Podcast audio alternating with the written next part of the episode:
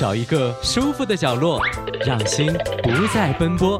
你正在收听到的是萌叔电台。男人的上进心这种东西是很难通过他人强制来改变的。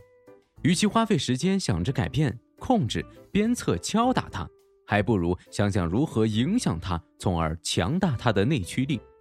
自己先做个榜样给对方，比如提高雄性竞争、增加收入、升职、提升学历。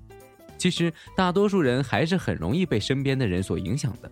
当他看到你这么努力，或许会刺激他向前推进，带着他一起进步。比如你有好的项目或者事业，可以让他加入，你们并肩作战，也是影响他自驱力的原因。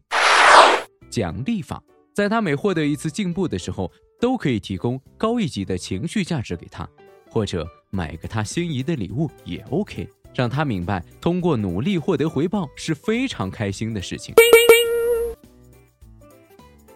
这里是萌叔电台暖暖的解忧食堂，帮助你解决情感的困惑，让每个女孩子找到心仪的那个他。